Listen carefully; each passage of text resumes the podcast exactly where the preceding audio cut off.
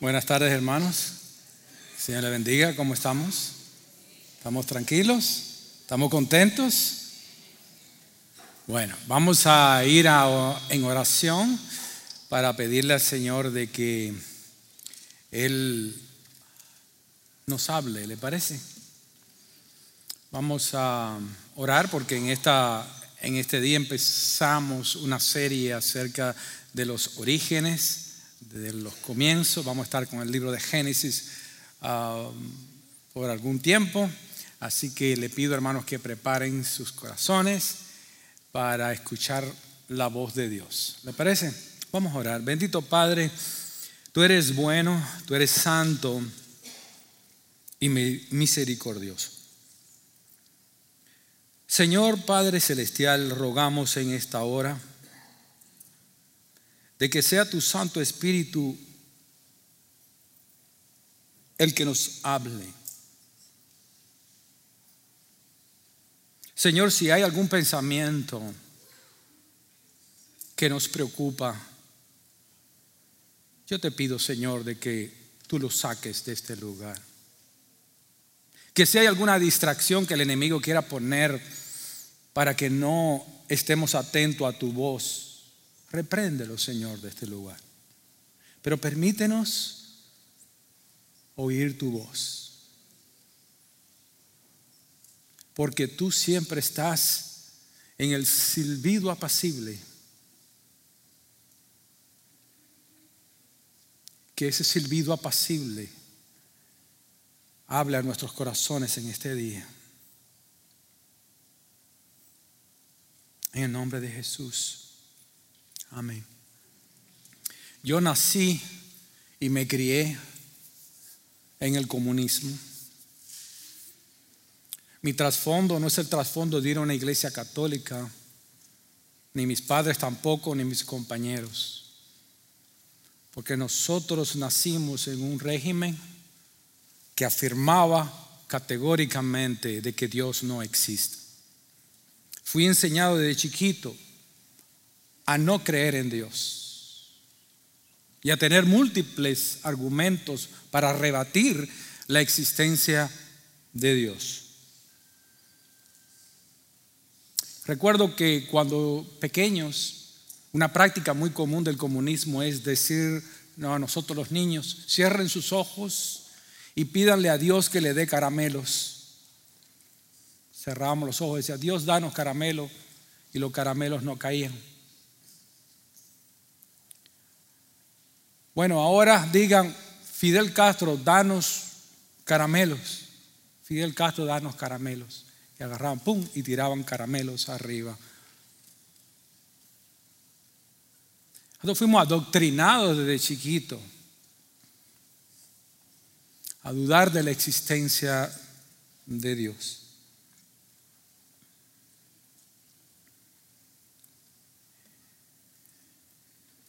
Yo creo, hermano, que no importa si usted es comunista, si usted es ateo, que no cree en la existencia de Dios, o si usted es un agnóstico que afirma que no podemos, aunque exista Dios, no podemos conocerles, aunque usted sea un panteísta, donde dice que existen muchos dioses,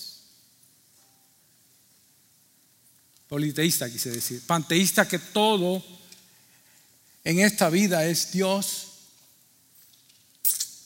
Aunque usted sea un materialista que afirme que la materia siempre ha existido y no crea, cuando empieza el libro de Génesis, empieza con una declaración en el principio Dios. ¿Y por qué es tan importante el hecho de tocar de que Dios existe? Bueno, yéndonos un poquito, siendo un poquito más técnicos, tal vez un poquito más filosóficos, la misma filosofía dice que todo, que si tú tienes una epistemología clara, vas a tener una axiología clara y vas a tener una ética clara. Son palabras domingueras, ¿verdad? Epistemología es la fuente del conocimiento. Si tú tienes una fuente de conocimiento, entonces tú vas a tener axiología, es decir, vas a tener valores. Porque yo le doy valor a de donde yo creo que sale el conocimiento. Es decir, si yo afirmo que hay un conocimiento, después yo le voy a dar valor a ese conocimiento. Y si yo saco mis valores de ese conocimiento, entonces mi ética, es decir, mi forma de yo conducirme, se va a conducir en base a mis valores. Y mis valores se van a basar en la fuente de autoridad de mi conocimiento. Entonces, ¿por qué el enemigo pone en la mente de las personas no creer en Dios? Sencillo. Si Dios no existe, entonces yo no le voy a dar valor a Dios. Y si no le doy valor a Dios, mi axiología, es decir, mis valores, no van a estar sacados de Dios. ¿Por qué razón? Porque si Dios no existe, entonces todo lo que diga Dios no importa. Y como no importa y no tiene valor, por lo tanto, entonces yo mi vida no la voy a conducir como en base a lo que Dios diga. ¿Me explico? Si Dios no existe, entonces yo no estoy sujeto a lo que Él diga. Y como yo no estoy sujeto a lo que Él diga, entonces yo hago lo que me dé la gana. Vamos a poner eso en palabras un poquito más coloquiales. ¿Le parece? Pero cuando uno analiza el Génesis, uno ve que empieza con la epistemología, empieza con quien tiene la fuente de todo conocimiento. Y yo he podido ver en este pasaje, hermano, que existe un ser llamado Jehová. Jehová Adonai, que hizo que los cielos y la tierra y todo lo que existe y nada en esta vida cobra valor a menos que sea en Él y para Él.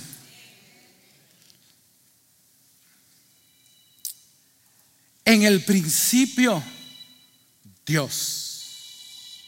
Dios es un Dios real y su nombre, Jehová Elohim, habla de el Dios y la raíz de esta palabra Elohim quiere decir Dios poderoso, fuerte, dominante. Por lo tanto, cuando empieza la Biblia y habla acerca del principio, habla de un ser llamado Jehová, poderoso, autoexistente, inmutable, que hizo los cielos y la tierra, hizo todo lo que existe. Y hay personas que a veces no se ponen a pensar un poquito filosóficamente que si que todo en esta vida tiene que una causa, que nada sale de la nada. E incluso los mismos científicos afirman con su teoría del Big Bang que la Tierra o el universo comenzó hace 13 billones de años. Ellos mismos lo afirman de que el infinito, de que todo lo que existe en el universo tuvo un comienzo. Ojo, ojo. Claro, existen otros materialistas que siempre dicen que la materia existe, entonces ellos siempre, se contradicen entre sí, ¿verdad? Un día sacan un estudio de que la lechuga es buena y de lo otro sale con otro estudio que la lechuga hace daño, que la lechuga natural es mejor y que la hervida es mejor. Pero el punto es que ellos afirman de que el universo tuvo un principio, incluso le ponen hasta una fecha, una cantidad de años. Bueno, hermano, en esta vida todo, toda causa tiene un efecto, ¿sí o no? Si el mundo comenzó, si el mundo comenzó, entonces usted me está diciendo a mí que Dios, que el mundo y que toda la existencia es finita, no es infinita. Es finita porque tuvo un comienzo, ¿cierto? Entonces yo le hago la pregunta a usted. Si solamente si agarramos la Biblia y la ponemos a un lado y solamente usamos la mente, vamos, ¿qué tiene más sentido? Que lo finito haya formado lo finito o que lo infinito haya formado lo finito. ¿Hace sentido que algo creado cree otra cosa o es o hace más sentido que algo infinito cree lo que hay hoy en día? Hermanos, nada sucede por casualidad. Cuando usted ve un carro en medio de un campo, usted no puede decirme a mí de que ese carro está ahí por casualidad. De la misma manera, usted no me puede decir que el mundo fue producto de una casualidad, de un Big Bang, de un accidente. Las cosas no suceden por accidente.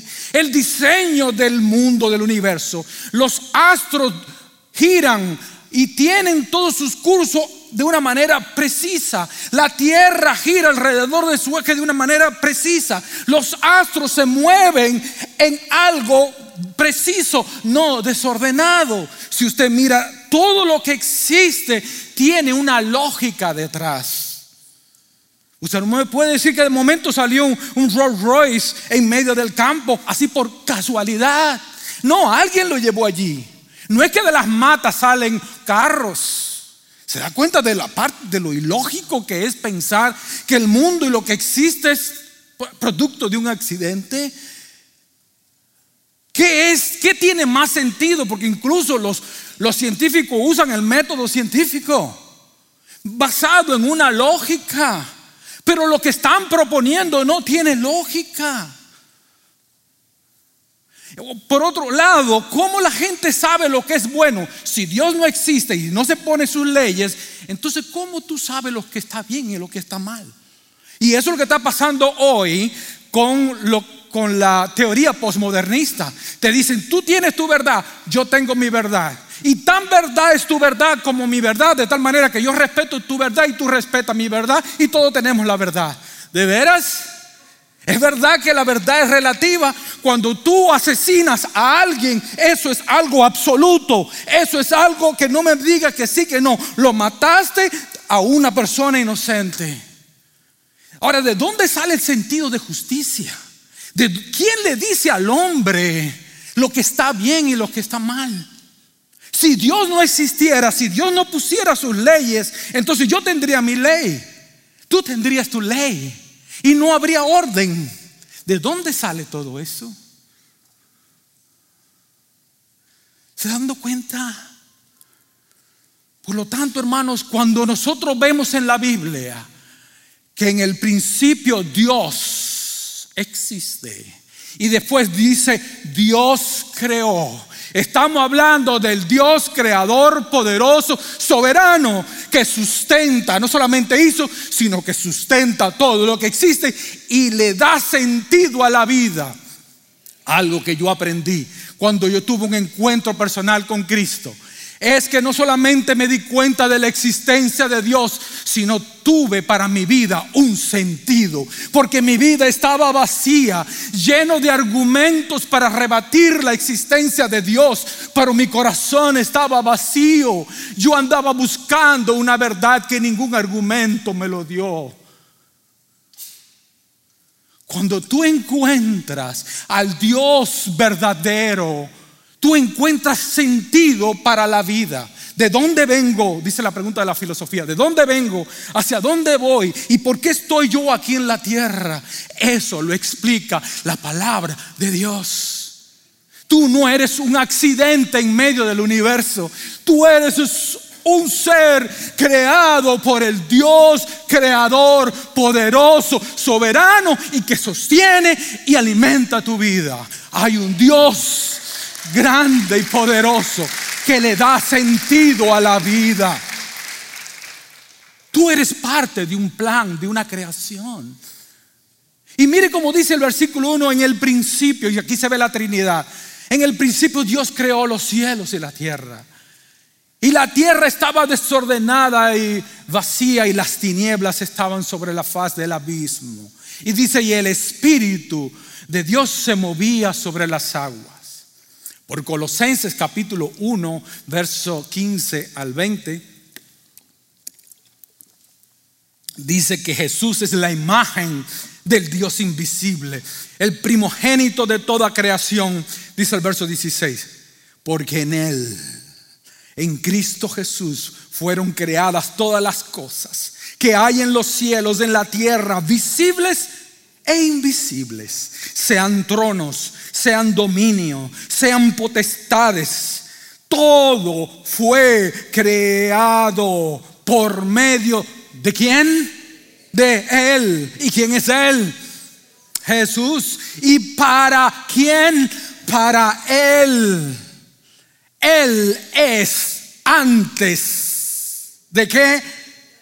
De todas las cosas de la creación. Por eso le dijo antes de que Abraham fuese, yo soy. Todas las cosas no solamente son creadas, dice, subsisten en Él. Porque usted puede crear algo y dejarlo morir. No, Él es el que crea y es el que sustenta la vida. En sus manos está tu vida. En sus manos está la vida de cada árbol, de cada ave, de cada ser viviente. Está en las manos de Jesús de Nazaret que las mantiene viva. ¿Usted se ha puesto a pensar en eso? que Cristo es el sustentador, el que mantiene los latidos de tu corazón. Amén. Él fue el creador. Él es antes de todas las cosas y todas las cosas por Él suceden. Y Él es la cabeza del cuerpo que es la iglesia. Él es en el principio el primogénito de los muertos para que todo tenga Él la prominencia por cuanto agradó al Padre que en Él, en Jesús, habitase toda la plenitud, por medio de Él reconciliar consigo a todas las cosas, así las que están en la tierra como las que están en los cielos, haciendo la paz mediante la sangre de su cruz. Por eso cuando usted ve a Jesús caminando sobre las aguas, ¿cómo pudo Jesús caminar sobre las aguas? ¿Por qué Jesús pudo caminar sobre las aguas? Porque Él creó las aguas. Pues los discípulos dicen, pero, ¿quién es este que aún los vientos le obedecen? Guess what? Adivina qué. El que creó el viento. El que creó el viento tiene poder sobre el viento. El que creó el agua tiene poder sobre el agua. El que creó al ser humano tiene poder sobre el ser humano por derecho de creación y por poder, por majestad. Hermano, no nos damos cuenta. Ahora vean, vamos a ver la creación. En el primer día, yo voy rápido porque imagínense si no pasamos aquí todo el, eh, hasta pasada mañana. Pero note algo interesante en cada día que empieza la creación. Verso 3. Usted va a notar esta construcción. Y dijo Dios, ¿y qué? Y se hizo Dios poderoso, Dios soberano, que cuando dice una cosa, se hace. Y dijo Dios sea la luz. Y la luz dijo, no, no voy a hacer. No, fue la luz. Y vio Dios que la luz era buena y separó Dios la luz de las tinieblas y llamó a Dios Dios a la luz día y a las tinieblas llamó noche y fue la tarde y la mañana de un día. Y usted me va a decir, ¿y cómo es que haya días si, la, si el sol no fue creado sino hasta el día cuarto? ¿Cómo es que hay luz? Porque eso es lo que dicen a veces los ateos. ¿Cómo es que hay luz en el primer día si el sol se hizo en el cuarto día y sabemos que la luz que tenemos es producto del sol. No hace lógica, ¿verdad? Bueno, yo le invito a que usted busque Apocalipsis capítulo 22, verso 5. Y dice ahí que cuando nosotros estemos en la tierra nueva, ¿ok? En el cielo nuevo y en la tierra nueva, dice, y no habrá más noche y no tendrán necesidad de luz de lámpara, ojo, ojo, ni luz del sol. ¿Por qué no va a haber necesidad de luz del sol? Porque el Señor Dios los iluminará. y reinarán por los siglos de los siglos. La luz que aparece aquí es la luz de Jehová de los ejércitos, la luz de Jesús, la misma luz que dejaba ciego a las personas cuando contemplaban su presencia, la misma luz que tocó a Juan cuando se le reveló el Apocalipsis, cuando Cristo aparece, Cristo es luz. La luz sale de él mismo, porque él no necesita ningún tipo de fuente para producir luz. Él es autosuficiente. Él no necesita de usted, no necesita de mí, no necesita de gas, no necesita de gasolina, no necesita de diésel, no necesita de petróleo para producir luz, porque Él es luz. En el segundo día dijo Dios, haya expansión en medio de las aguas y separe las aguas de las aguas. E hizo expansión y se separó las aguas que estaban debajo de la expansión y de las aguas que estaban sobre la expansión. ¿Y qué fue? Las aguas dijeron, no, no quiero, hoy estoy, estoy cansado hoy, no lo voy a hacer. ¿Qué es lo que hicieron las aguas? A obedecer, porque aquí está mandando el jefe. el jefe dice, ¡pum! Lo haces. Y fue así. Y llamó a Dios la expansión cielo. Y, fue la tarde y la mañana del segundo día. ¿Qué se separó? Porque la gente dice, ¿qué fue lo que se separó aquí? De, dos aguas. Bueno, sabemos que en aquel tiempo había una nube o una especie de rocío que estaba sobre la tierra. Y por eso se cree que aunque en la atmósfera hay agua, se refiere a la cantidad de rocío que había sobre la tierra y las aguas estaban abajo. Dios soberano, dice en el verso 9, dijo también Dios, júntense las aguas que están debajo de los cielos en su lugar, descúbranse lo seco. ¿Y qué pasó? Las aguas obedecieron y fue así. Y Dios llamó a los seco tierra y a la reunión de las aguas llamó mares y vio Dios que era bueno. Después dijo Dios, produzca la tierra hierba verde. ¿Y qué? ¿Lo hizo? ¿Sucedió o no sucedió? Sucedió. Y hierba que dé semilla y árbol que dé su fruto. Ah, empiecen a notar aquí en la narración una frase muy importante. Después vamos a ir a ella según, ¿qué dice? Según su género. Que su semilla esté en él sobre la tierra. ¿Y qué fue? ¿Fue así o no fue así?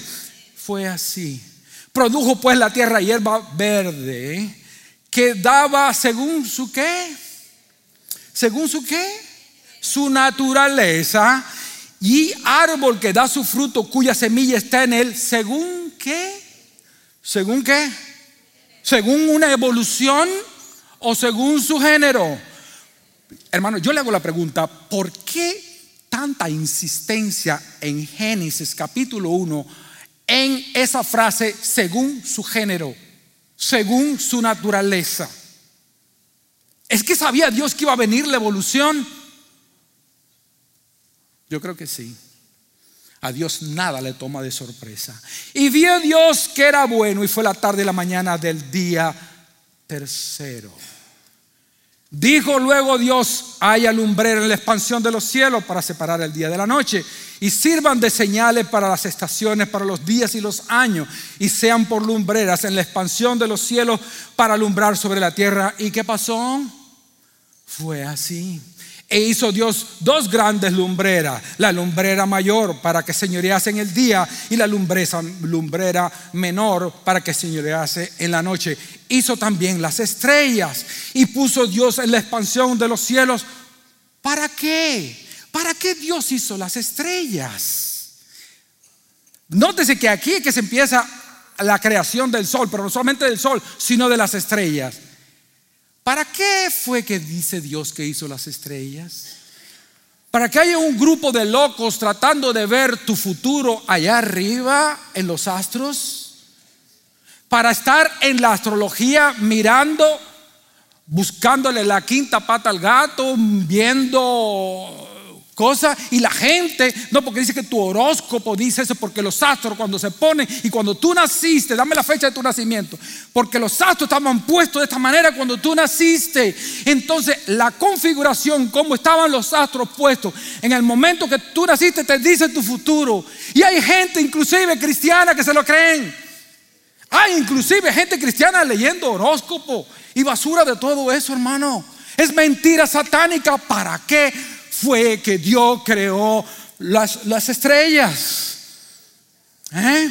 Para alumbrar sobre la tierra, para señorear sobre el día, para indicar las estaciones, para guiar a las personas. Para eso fue que lo creó.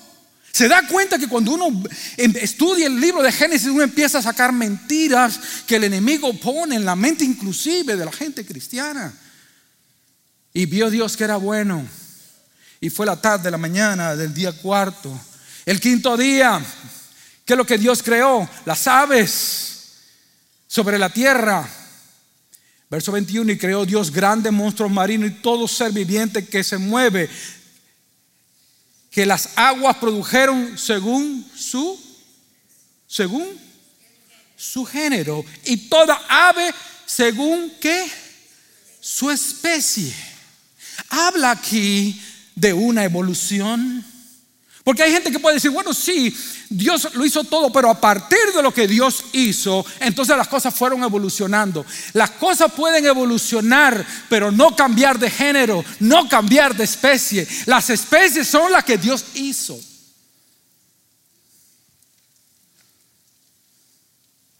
Dios manda y la, y la humanidad obedece porque Él es todopoderoso. Dios hace los animales en el sexto día.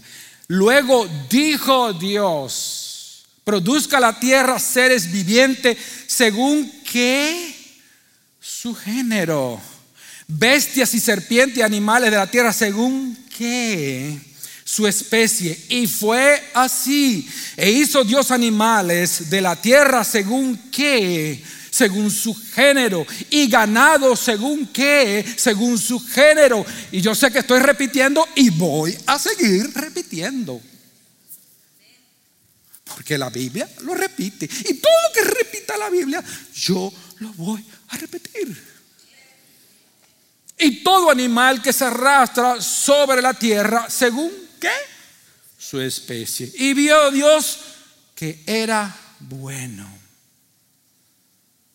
Muy bien.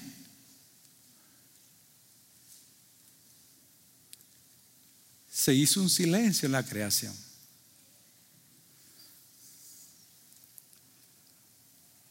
Porque dice entonces Dios, hagamos al hombre a nuestra imagen y a nuestra semejanza.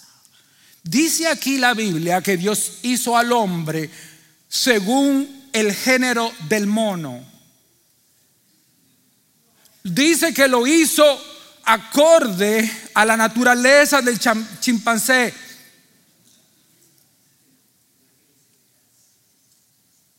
Iba a decir una broma, pero mejor no la voy a decir.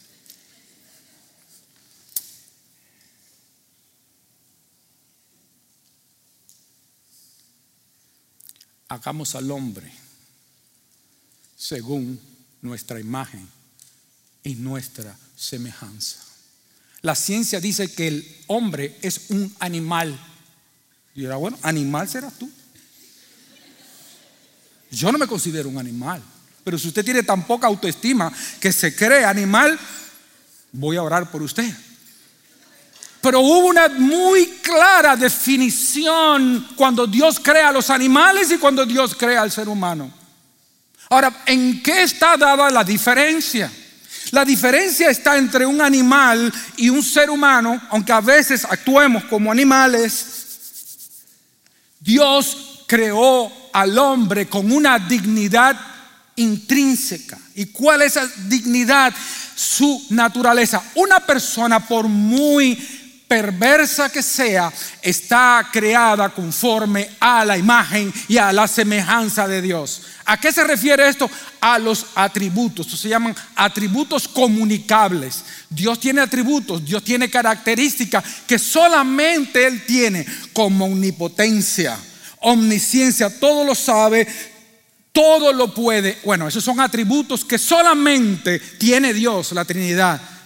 Pero a nosotros se nos dan atributos comunicables, es decir, que Dios comunica al ser humano. ¿Y cuáles son esos atributos?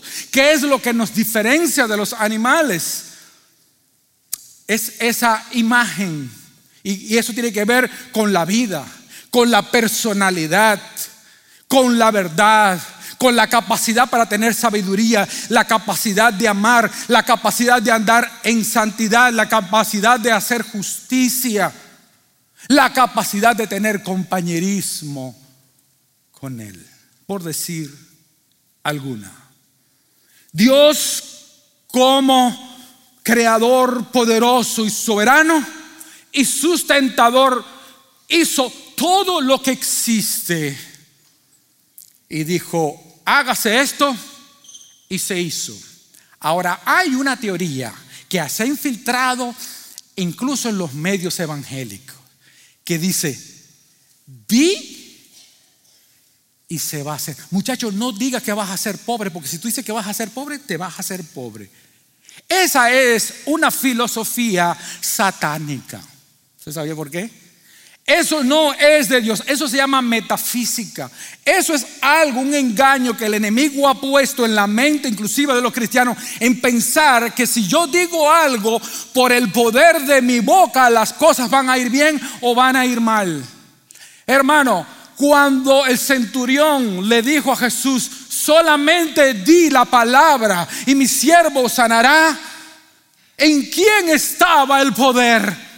El poder estaba en los labios del Señor Jesús. El único que puede pronunciar una palabra con su boca y las cosas se hacen se llama Jehová de los ejércitos. Jesús de Nazaret que manda y las cosas se hacen. Yo no tengo ese poder. Usted tampoco tiene ese poder. Ni nadie tiene el poder de decir que porque diga algo las cosas se van a hacer. ¿Sabe por qué? Porque usted no es el creador. Porque usted no tiene el poder para hacer que las cosas se hagan. El único que tiene ese poder es Jehová de los ejércitos. El único. Y alabado sea su nombre. Y pongamos el nombre siempre de Jehová en alto, hermano. Y conozcamos esta doctrina para que no seamos engañados por personas que se dejan influenciar por filosofías huecas, satánicas el único que tiene poder de decir, hágase esto y se hace es Jehová. Nadie más. Y como Él tiene el poder y como Él tiene la autoridad y como Él es soberano, Él dijo, yo los voy a hacer varón y hembra. Él no dijo, yo voy a hacer LGBTK, LMNOPQRT. Dios dijo, varón y hembra. Y si usted tiene algún problema con eso, vaya y hable con Dios. Pero aquí, si yo voy a hacer, y no me como ningún cuento de ninguna cosa genética, Dios hizo al hombre y la mujer y a mí hay que matarme. Pero eso es así. Yo no le hago cuentos, hermano, le sigo el cuentecito de los, ¿cómo se llama? De los médicos ni de los científicos. Una de Dios, dos. O Jehová está en lo cierto o está equivocado. O yo le creo o no le creo.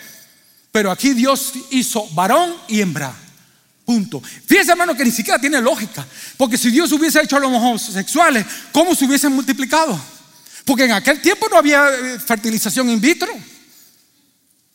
¿Cómo se hubiesen multiplicado? Ni siquiera lógica tiene, hermano. Y bendijo Dios. Los bendijo fructificad y multiplicados. Y hay gente, hermano, que no conocen de Dios, que piensa que el pecado original fue que se comió la manzana. Y la manzana significa que tuvieron relaciones sexuales. Fíjense qué, nivel de ignorancia. Primero, no era manzana, para empezar por ahí. Y segundo, la desobediencia no era tener sexo, porque de qué otra manera tú puedes decir a alguien, eh, fructificar y multiplíquese si no es por medio de las relaciones sexuales. Dios fue el que hizo el sexo. El hombre eh, ha corrompido el sexo, pero Dios fue el inventor del sexo. Por eso dijo, fructifíquense y multiplíquense sobre la tierra. Hizo juzgarla y señoreen sobre los peces del mar, de las aves, de los cielos y en todas las bestias que se mueven sobre la tierra. Pero pasó algo interesante acá. Cuando Dios crea al hombre, no solamente crea al hombre, crea el matrimonio. No, no matrimonio, no. No agarraron chiste, no es matrimonio, es matrimonio. Bueno, muy, muy bien, seguimos.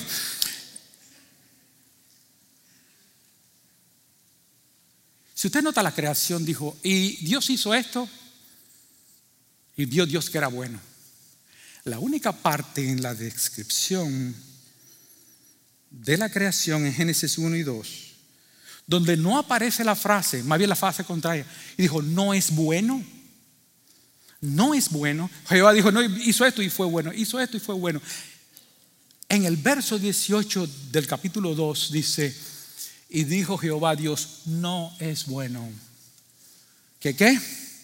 Que el hombre esté solo. Le haré ayuda idónea para él. Dios instituyó el matrimonio. Hay gente que dice, yo no creo en el matrimonio. Bueno,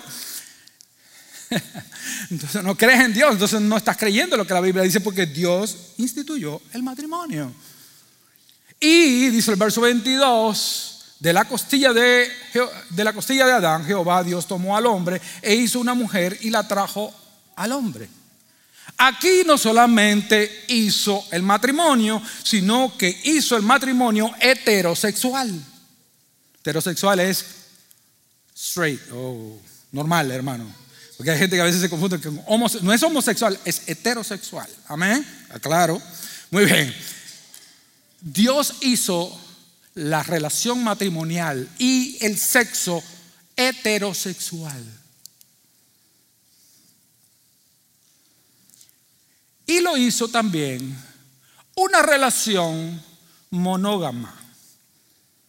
No de tener varias esposas, no de tener o varios esposos, dice que hizo una mujer. Dios pudo haberle hecho un harén, sí lo pudo haber hecho perfectamente, pudo haber hecho más mujeres, sí, claro. Le hizo una y la trajo al hombre y dijo entonces Adán, esto es ahora hueso de mis huesos y carne de mi carne. Y esto será llamada varona porque del varón fue tomada. Aquí está. Aquí está el relato de las cosas que fueron creadas.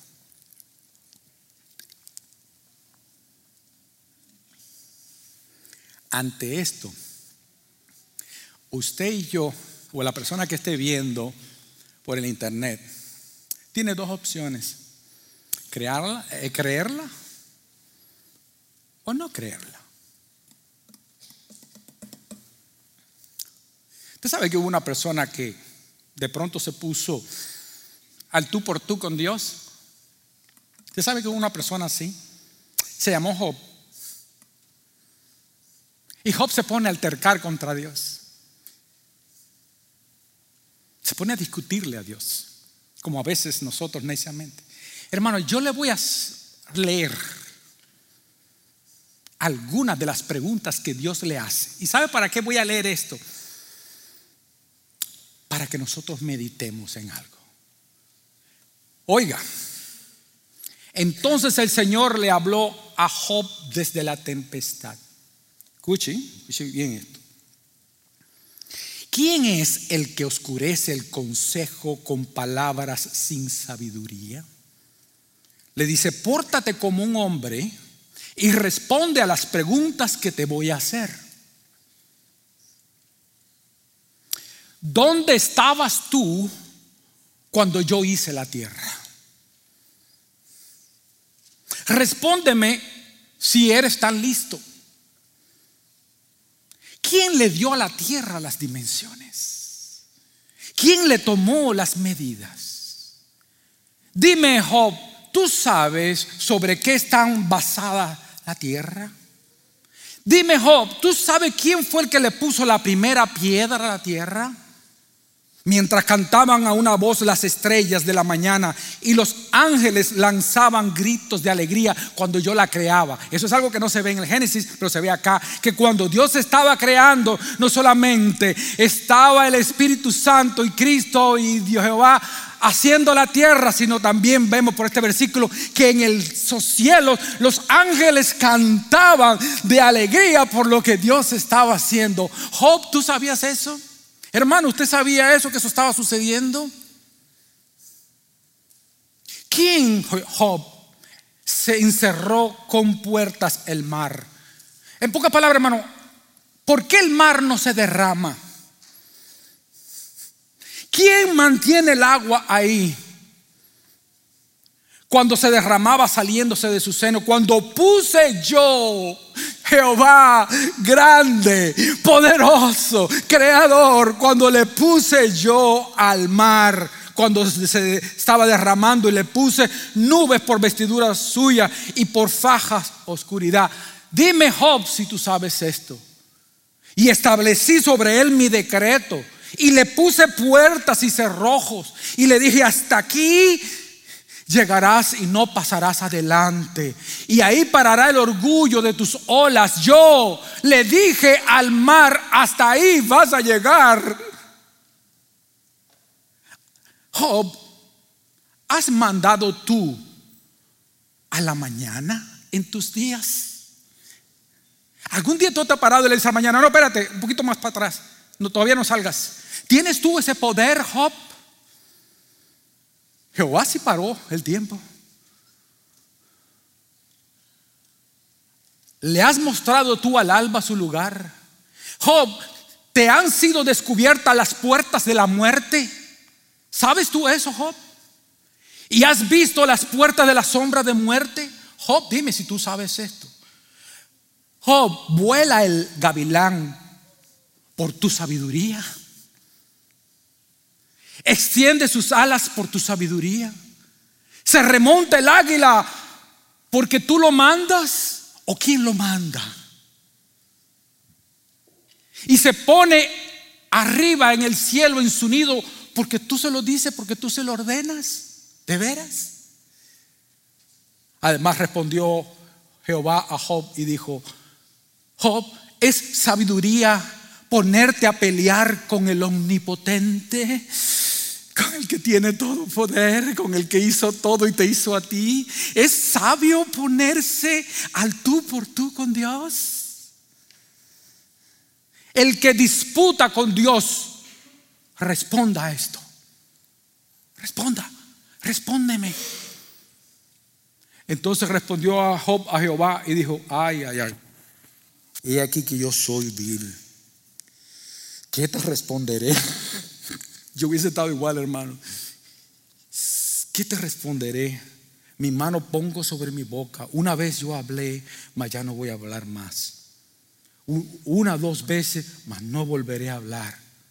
Respondió Jehová a Job desde el torbellino y dijo, ciñete ahora como varón tus lomos y yo te voy a preguntar y tú me vas a responder.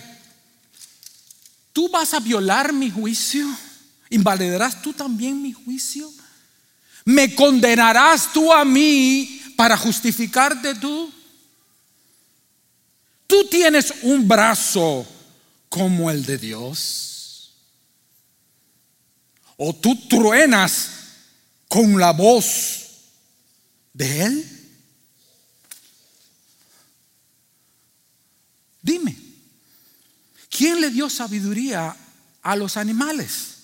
¿Quién le dio sabiduría a las personas? ¿De dónde que sale la sabiduría? Si tú tienes inteligencia, dímelo. ¿Tú crees que la inteligencia es un accidente? Los cielos cuentan la gloria de Dios, su majestad. Hermanos, los astros obedecen a Dios.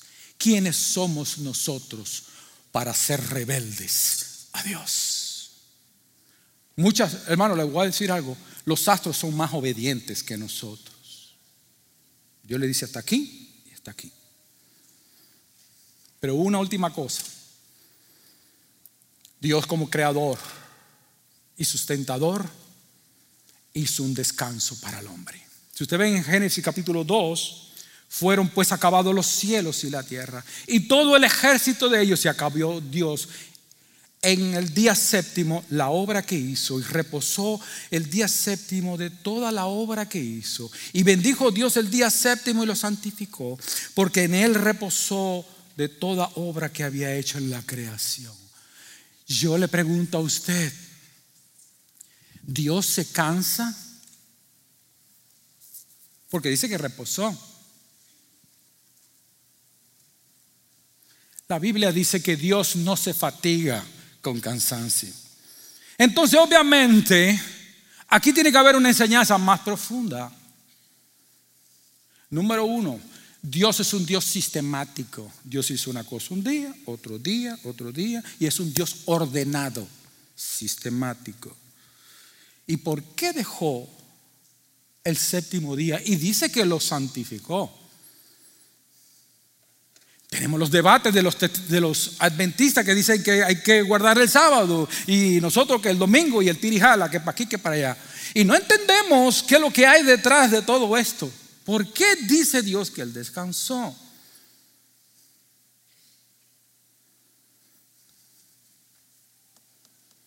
El libro de Hebreos lo dice claramente.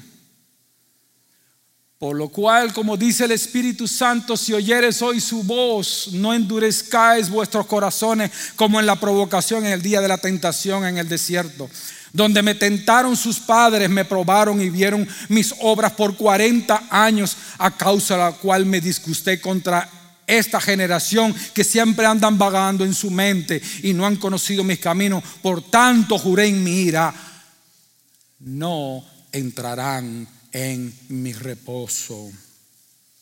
Mirad, hermanos, que no haya en ninguno de vosotros con corazón malo de incredulidad para apartarse del Dios vivo.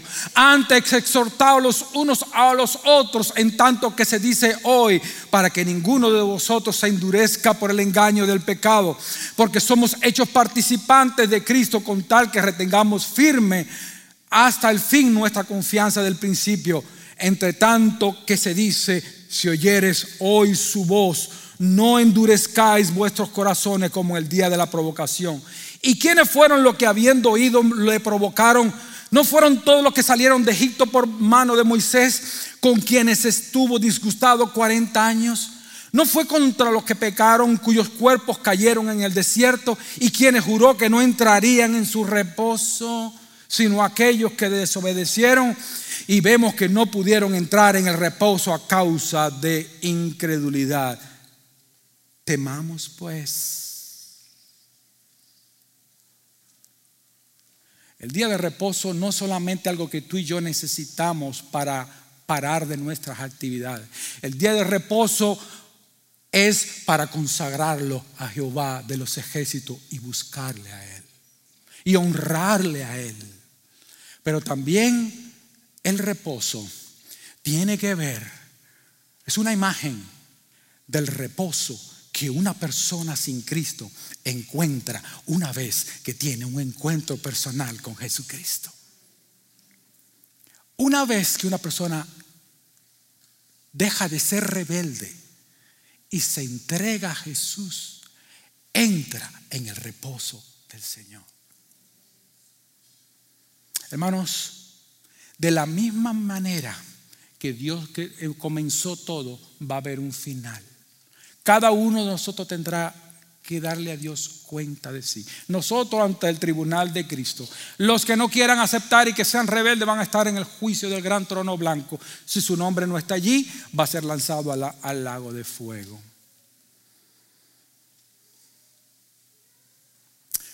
Pero Dios hoy te está llamando a que entres en su reposo. Dios está llamando, ¿sabe por qué? Porque el Dios Todopoderoso que hizo los cielos y la tierra y te hizo a ti, me hizo a mí, es el único que te puede dar paz. Es el único que puede tocar el vacío de tu corazón y llenarte y darle propósito a tu vida. Tal vez tú tienes alguna tristeza porque perdiste algún ser querido y todavía no lo has superado. Yo no sé cuál sea la tristeza que tú tienes, Pero el que te hizo tiene la fórmula y el dedo de él puede tocar tu corazón y darte paz. No busque la paz en la comida. No busque la paz en la bebida. Mi pasos dejo, mi pasos doy. Jesús que hizo, que caminó sobre las aguas, que resucitó a los muertos, tiene el poder para resucitar tu vida. Él fue el que agarró en el caos que estaba la, la tierra y le dio orden. Él puede dar orden a tu vida. Él, no importa el caos que tú tengas, Él puede darte orden, propósito y sentido y alegría a tu vida. Y Dios puede, con su poder, con solamente que diga la palabra, el Señor puede darte paz.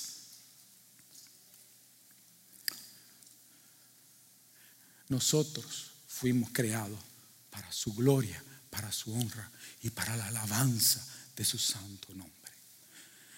Tú eres no solamente una creación de Dios, tú eres el centro, aparte de Jesucristo, de la creación cuando Dios hizo. Él hizo las estrellas para ti. Yo no necesitaba estrellas. Hizo las aguas para ti. Puso en un huerto al hombre para el beneficio del hombre. Dios no quiere tu destrucción. Dios no quiere martirizarte. Dios no es un verdugo. Tal vez tú tuviste un padre que no fue padre que te maltrató. Pero el Padre que está ahí arriba es amor y Él quiere que tú le conozcas. Él quiere que tú dejes de ser rebelde, porque es que si sigues así, no vas a entrar en el reposo. Y tú lo que necesitas es descanso.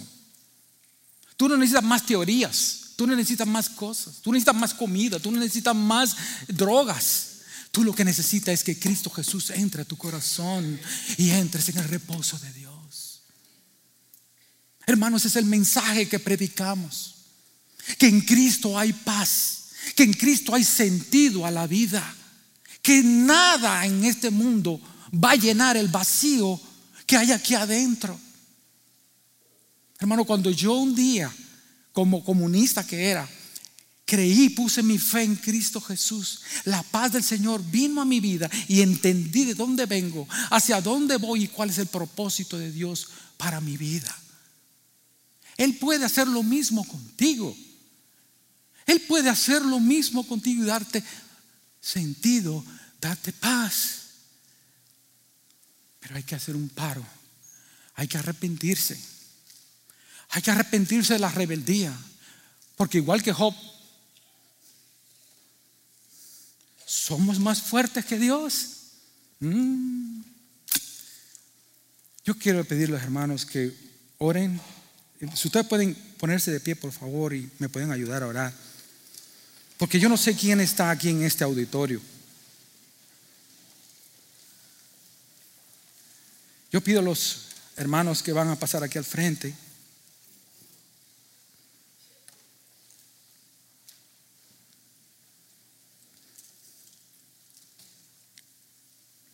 El Dios que hizo el universo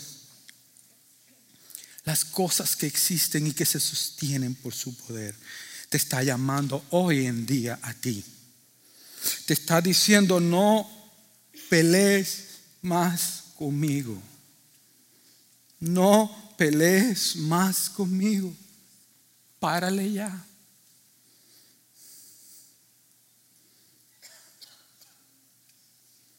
Entrégate a mí. ¿No estás cansado o cansada ya? Es que no ha sido suficiente dolor. ¿Por qué no te entregas hoy a mí? ¿Y sabe qué cosa es ser salvo? Cuando tú reconoces que eres un rebelde, que estás haciendo las cosas a tu manera, pero no a la manera de Dios. Y le dices, sí, es verdad, yo he sido un rebelde, pero ya no quiero vivir más así. Si hay alguien aquí en esta congregación que ya está cansado de vivir como está y quiere arrepentirse, entregarse a Cristo Jesús. Todo el mundo con los ojos cerrados. Yo le pido que usted levante su mano ahí porque yo quiero orar por ti. Hay alguien así. Levante su mano porque solamente quiero orar por ti. Hay alguien así que quiere hoy entregar su vida a Cristo y arrepentirse. Hay alguien así. Pase aquí delante, hermano. Si hay alguien también que necesita que el Señor le dé paz. Tal vez usted vino aquí atribulado o con algún tipo de problema y dice, pastor, yo quiero que usted ore por mí. Quiere decir que a lo mejor usted está en rebeldía o lo que sea. No, yo quiero que oren por mí. No, no tiene que decir para qué. Hermano, hay alguien así que necesita oración. Pase aquí al frente y yo quiero tomar unos minutitos para orar. Alguien así, pase aquí al frente, hermano, con confianza. Vamos a orar, hermano, que están ahí. Cierren sus ojos y vamos a orar. Todo el mundo con los ojos cerrados, hermano. Vamos a orar. ¿Hay alguien así en este día que quieren? Amén. Señor le bendiga. ¿Hay alguien más que quiere pasar porque dice, yo quiero que oren por mí? Yo estoy cargado, yo estoy cargada, yo necesito paz. Pase aquí, hermano, con confianza. No le vamos a, no vamos a avergonzar. ¿Alguien más? Los hermanos que están, quiere lo que sea, que se pueden pasar a ayudar. ¿Hay alguien que más necesita oración? ¿Alguien más? Puede, puede inclinarse también acá, no necesita venir pero puede inclinarse allí, hermano, y orar. No importa si nos tomamos unos minutitos más. Pero lo importante es que nosotros necesitamos recibir paz de parte del Señor. Reposo, tranquilidad. Amén. Hermano, vamos a orar. Yo voy a orar por estos hermanos que están aquí enfrente. Padre Santo, la vida es muy dura. Cada uno de nosotros durante la semana enfrenta situaciones muy duras, muy difíciles, Señor. Padre, yo no sé lo que está en los corazones de estos hermanos, de estas hermanas que están aquí enfrente. Yo no lo sé. Pero tú sabes la carga que hay. Yo te ruego en el nombre de Jesús que tu paz esté sobre ellos. Yo no tengo el poder para darles paz pero tú sí. Mira, Señor, cada petición que te están poniendo aquí en esta hora. Mira lo que a lo mejor tienen pena pasar adelante, pero que también están cargados. Yo te ruego por ellos también. Padre, ayúdanos. Y si hay alguien aquí, voy a preguntar que si hay alguien que quiere entregarse a Cristo. ¿Tú te quieres entregar a Cristo hoy? Ora conmigo. Pero que te salga de tu corazón, dile, Señor Jesús. Sí, dile, Señor Jesús. Yo te pido perdón. Dile así, yo te pido perdón. Él te va a escuchar, yo te pido perdón. Porque yo he sido un rebelde.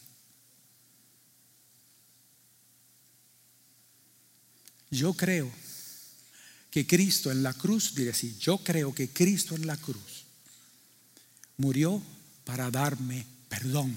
Díselo así, yo creo que Cristo en la cruz murió para darme perdón. Dile, yo hoy me entrego a ti y te acepto como mi Señor como el que va a mandar mi vida de ahora en adelante y como mi Salvador. Lo hago en el nombre de Jesús.